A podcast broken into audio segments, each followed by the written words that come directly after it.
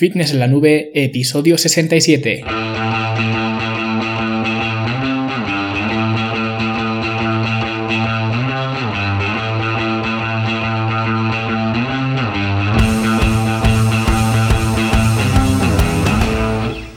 Todos un viernes más aquí a vuestro podcast A Fitness en la Nube, donde hablamos de fitness, de nutrición, de entrenamiento y donde cada viernes, cada semana damos las claves, los consejos, las técnicas, las herramientas y como lo queráis llamar para que construyáis un mejor físico y tengáis un estilo de vida más activo y más saludable.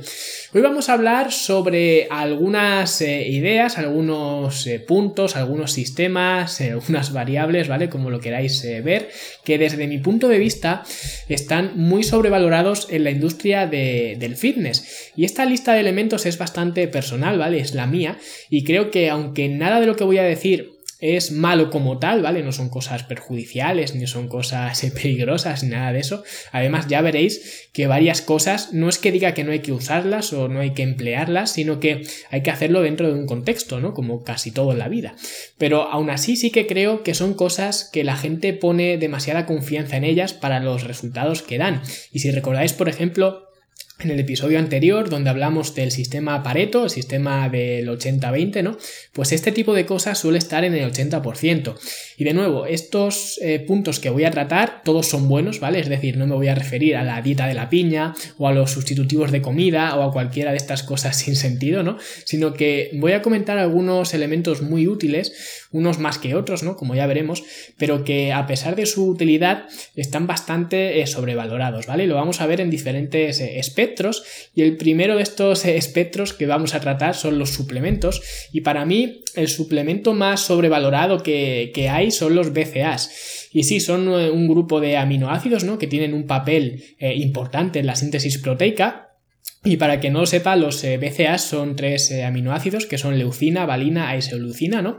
Y normalmente la leucina o a la leucina se le da mucha más importancia eh, por aquello de la activación de la mTOR y, y, demás, ¿no? Y por eso ahora se venden BCAAs con un ratio de 12-1-1, ¿no? O 8-1-1 a favor de la leucina con respecto a los otros dos, ¿no? Y yo cuando empecé creo que solo se vendía el clásico 2-1-1, ¿no? De, de, toda la vida.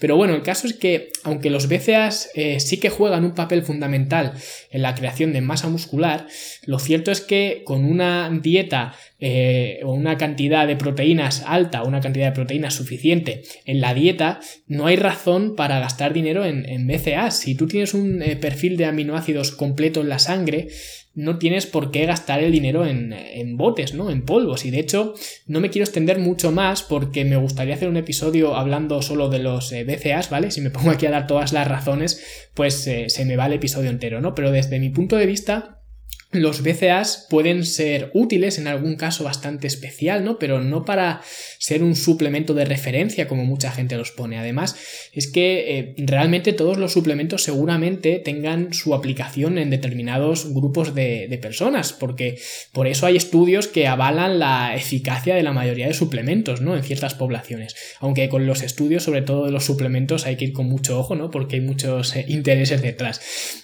Pero eso, que seguramente todos los suplementos sean útiles para el 1% de la población, pero el problema es que las marcas lo publicitan para el 99%, ¿no? Que es normal, obviamente los beneficios de venderle algo a un 1% de la gente no van a ser comparables a vendérselo al 99%, ¿no? Incluso puede que no fuera eh, ni siquiera rentable. Y esto es precisamente lo que hablé en el episodio del, del gluten, ¿vale? Os lo dejaré por aquí debajo enlazado, que si las eh, marcas que fabrican productos libres de gluten tuvieran que vendérselos solo a la población que es celíaca, ¿vale? Que son los que de verdad tienen un problema con el gluten, pues es probable que no fuera rentable y es probable que no los fabricaran, ¿no? Entonces, por eso nos meten tanto miedo con el, con el gluten para vendérnoslo a, todos, ¿no? Estos, estos productos, porque ahora el que sea un producto libre de gluten es, un, es una, una señal eh, de diferenciación, ¿no? De este no tiene gluten y este sí, ¿no? Pues es mejor el que no tiene gluten. Y con los BCAs es igual, como digo, no me quiero extender mucho más porque quiero dedicarle un episodio eh, aparte, ¿vale? Para dar eh, todas las eh, razones, pero desde mi punto de vista es un suplemento que siempre está en el stack, ¿no? De los cruciales, de muy efectivos y, y, demás, y para mí no supone ningún beneficio extraordinario, ¿vale? Así que yo me ahorraría el dinero. Y luego pasamos a otro espectro, a otro campo, que es el del equipamiento, ¿vale? Y aquí, aunque me van a llover un poco los palos, el equipamiento más sobrevalorado para mí son las barras. Y sé que, como digo aquí, mucha gente se me va a echar encima, ¿no? Porque las barras son eh, bastante eh, efectivas, ¿no? Han probado su eficacia una y otra vez, ¿no? Desde, desde la vieja escuela. Y, eh, por supuesto, son mucho mejor que algunas máquinas que hay por, por, los gimnasios, eso está claro. Y, de hecho, yo las uso en mis entrenamientos, ¿no? Pero también sé que las mancuernas por ejemplo, son un equipamiento bastante superior, porque por la misma razón que se dice que las barras son mejores que las máquinas, ¿no? Porque eh, te permiten más eh, libertad de movimiento e implican otros eh, músculos estabilizadores, la misma razón se puede esgrimir para decir que las mancuernas son mejores que las barras, ¿no? Y de hecho, esto eh, no solo es extendible a las eh, mancuernas, sino también a otras máquinas de poleas y, de, y las bandas elásticas, ¿no? Que cada vez me, me, gustan más, ¿no? Además, en el curso de entrenamiento y nutrición para personas de más de 40 años, ¿vale? El que hicimos en el club, pues expliqué cómo a medida que cumplimos años, la movilidad articular es cada vez menor, ¿no? Sobre todo eh, para una persona que empieza de cero a esa edad, por lo que los ejercicios con barras, eh, pues yo los eh, limitaría un poco, ¿vale? Entonces, ¿para qué son buenas las barras? Pues básicamente para mover más peso, para ejercer más tensión mecánica, porque siempre vas a levantar más peso con un ejercicio con barra que con las mancuernas. Que esto tampoco significa que sea mejor, porque como digo en el libro de entrenar para ganar, lo importante no es cuánto peso mueves, sino cuánta tensión eres capaz de aplicar en, los músculos. Y si utilizando un ejercicio con barra eres capaz de mover más peso, pero no eres capaz de estimular más el músculo, pues entonces no sirve de nada, ¿no? Pero asumiendo que, que así sea, ¿no? Que seas capaz de utilizar ese mayor peso para aplicar más tensión, entonces sí que serían útiles para ese fin, pero para mí las mancuernas, incluso como digo, las poleas y las bandas elásticas son mucho más eh, versátiles en ese aspecto que, que las barras. Ahora, esto no quita que la sentadilla con barra, por ejemplo, sea mal ejercicio, que el remo con barra sea mal ejercicio, ¿no? Siempre dependerá de la persona y del objetivo, pero de forma general creo que a las barras se les da mucho protagonismo y creo que las mancuernas, por ejemplo, pues se merecerían más.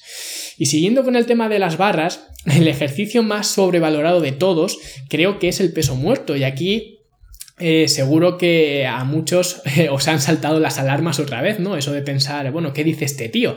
Pero ya escribí un artículo hablando del peso muerto, ¿vale? Os lo dejaré también por aquí debajo enlazado. Y aquí, eh, obviamente, como en todos los demás, eh, me estoy refiriendo a beneficios eh, estéticos, no a nivel de fuerza, ¿no? Porque obviamente si eres un powerlifter, pues es obligatorio.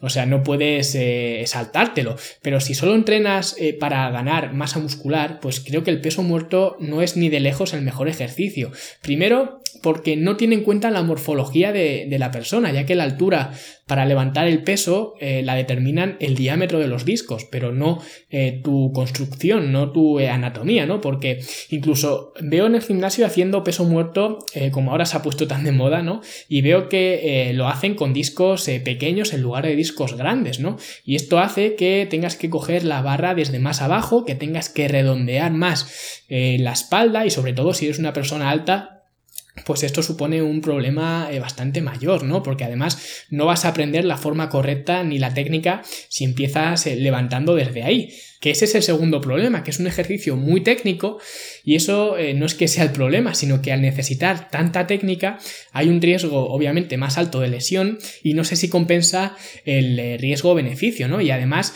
al ser un ejercicio tan eh, demandante, pues se requieren muchas series para calentar y para aproximar, ¿no? Y en todo ese tiempo te podría haber dado tiempo a hacer pues dos o tres ejercicios de, de espalda. Así que creo que está bastante sobrevalorado y en mi opinión creo que es mucho más eh, eficiente el peso muerto rumano para trabajar pues toda la cadena posterior y los femorales en particular. Y de hecho, yo es el que más utilizo en, eh, mis programas. Y otra vez, no estoy diciendo que el peso muerto sea eh, malo, pero sí que no es el santo grial ni es el más funcional, porque otro argumento a favor del peso muerto que se rime mucho es que es un ejercicio muy funcional, ¿no? Porque emula a los movimientos que hacemos cuando levantamos algo del suelo. Pero esto no tiene sentido porque en nuestra vida diaria no levantamos, eh, por ejemplo, bolsas de la compra de 200 kilos, ¿no? Entonces, hacer eso en el gimnasio no tiene mucha relación, ¿no? Pero como digo, el principal problema es ese, que el ejercicio no tiene en cuenta, eh, pues, quién lo va a realizar, ¿no? Porque otros ejercicios, como por ejemplo la sentadilla o como por ejemplo el press de banca, ¿vale? Por poner así los tres eh, básicos, ¿no? Pues sí que tienen esa, esa diferenciación. Puedes aplicar el ejercicio o adaptar el ejercicio a tu morfología porque, por ejemplo, en el press de banca, la teoría nos dice que la barra tiene que bajar al pecho. Pero si eres una, persona, eh, piensa en el típico eh, cuerpo de, jugador de baloncesto, ¿no? Con los brazos muy largos, puede que no necesites bajar al, pecho para estirar completamente el, pectoral. Entonces puedes modularlo. A lo mejor te quedas a un palmo del pecho. Y no está mal, estás estirando el pecho completamente. Pero eh, con el peso muerto no ocurre así, ¿vale? Con el peso muerto la barra está en el suelo y la tienes que levantar, ¿vale? Ya te buscas la vida para, levantarlo. Sí que podrías hacer, por ejemplo, eh, una eh, variación que me suele gustar más que el peso muerto convencional sería el rack pull, ¿vale? Porque ahí sí que estás tú eh, modulando la altura de la barra, ¿vale? Y además podrías mover más peso y ejercer más tensión mecánica, ¿vale? En la, espalda. Pero bueno, por eso, entre otras cosas, sería pues un ejercicio que yo considero que está muy sobrevalorado, sobre todo a nivel de, hipertrofia. Y el tipo de entrenamiento más sobrevalorado creo que son las clases colectivas, porque creo que aparte del componente eh, social que proponen, ¿no? Y el hecho del coste de oportunidad, que esto es otro término eh, económico, ¿no? Que quiere decir eh, a lo que renuncias, básicamente, o lo que dejas de hacer, ¿no? En el caso de las clases colectivas es muy beneficioso porque quizás en lugar de estar tumbado en el sofá, pues estás haciendo aeróbic o pilates, ¿no? O body pump o lo que sea, pero al margen de esas dos cosas para mí no tienen ningún beneficio de acondicionamiento, de tonificación, ¿no? Como se suelen vender estas actividades. Por ejemplo, la zumba, que es lo que eh, yo he visto en la discoteca de toda la vida, ¿no? Pues eh, se define oficialmente como, y atención a esto, un entrenamiento completo combinando todos los elementos del fitness, cardio, acondicionamiento muscular, equilibrio y flexibilidad. Aumenta tu energía y tiene una dosis de bienestar cada vez que abandones la clase.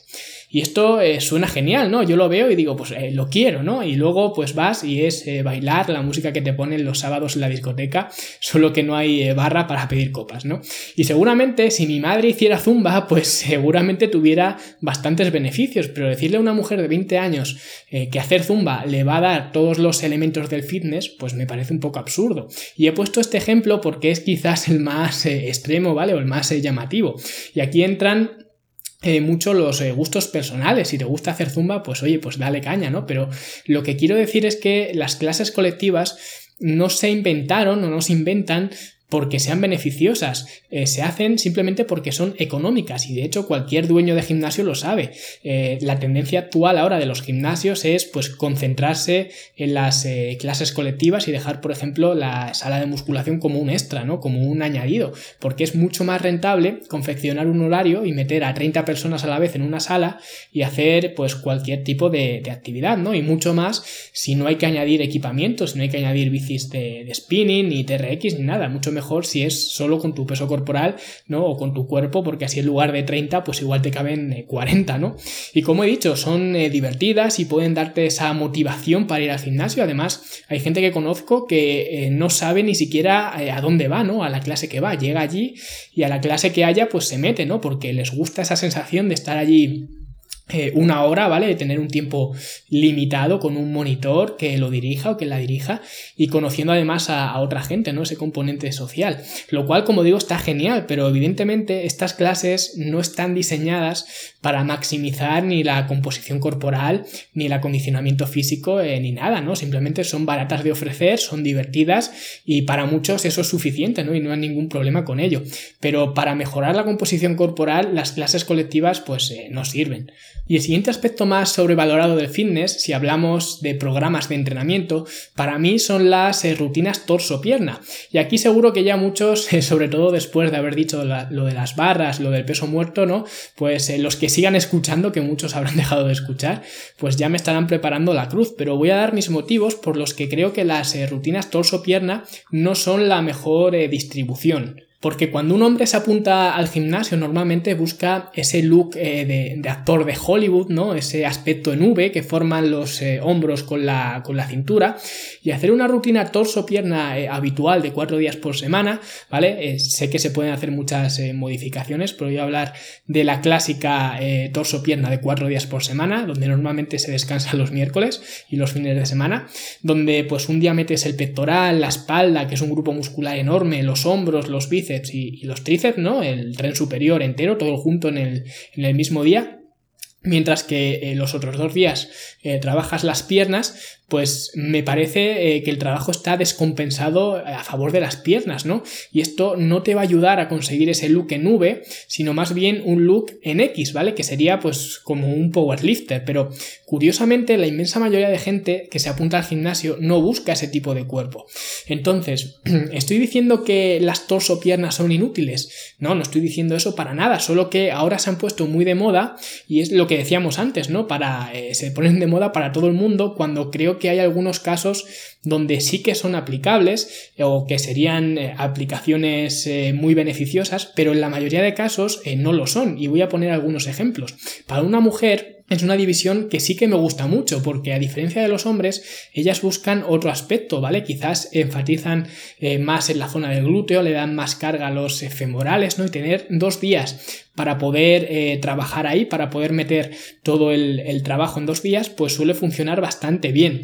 A otro grupo de gente que sí que se puede beneficiar de las eh, rutinas torso-pierna serían las personas principiantes, aquí tanto hombres como, como mujeres, porque aunque sigas mezclando todos los grupos del tren superior en un día, como aún no tienes una base de músculo, no vas a ser capaz de generar mucho daño muscular, ¿no? Y las primeras eh, ganancias que vas a tener son principalmente a nivel de sistema nervioso.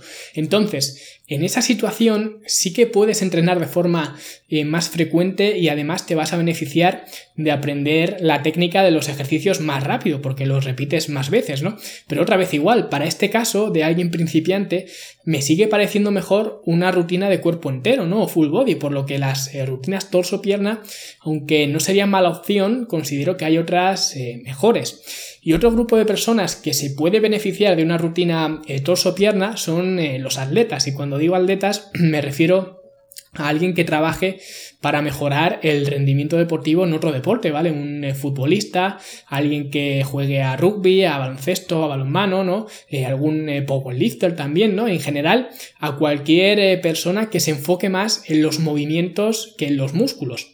Pero estos grupos que he comentado, ¿vale? Que son, que sí que serían beneficiosas estas rutinas torso-pierna, no suponen la mayoría de gente que se apunta al gimnasio, ¿no? Excluyendo a, a las mujeres. Y sin embargo, las rutinas torso-pierna son las que últimamente, pues más se, recomiendan ¿no? para todo el mundo y para todos los objetivos, ¿no? Entonces, desde mi punto de vista, están un poco eh, o un poco bastante sobrevaloradas, ¿vale?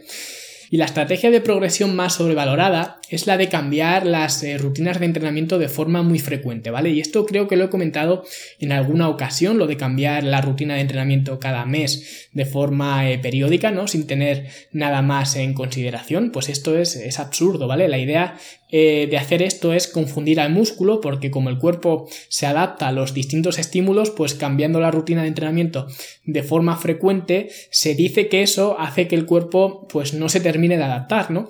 Y esto en realidad es cierto, el cuerpo no se adapta, pero esto no es lo que se persigue, porque lo que tú deberías perseguir no es que el cuerpo esté inadaptado, sino que esté en un estado de continua adaptación, ¿no?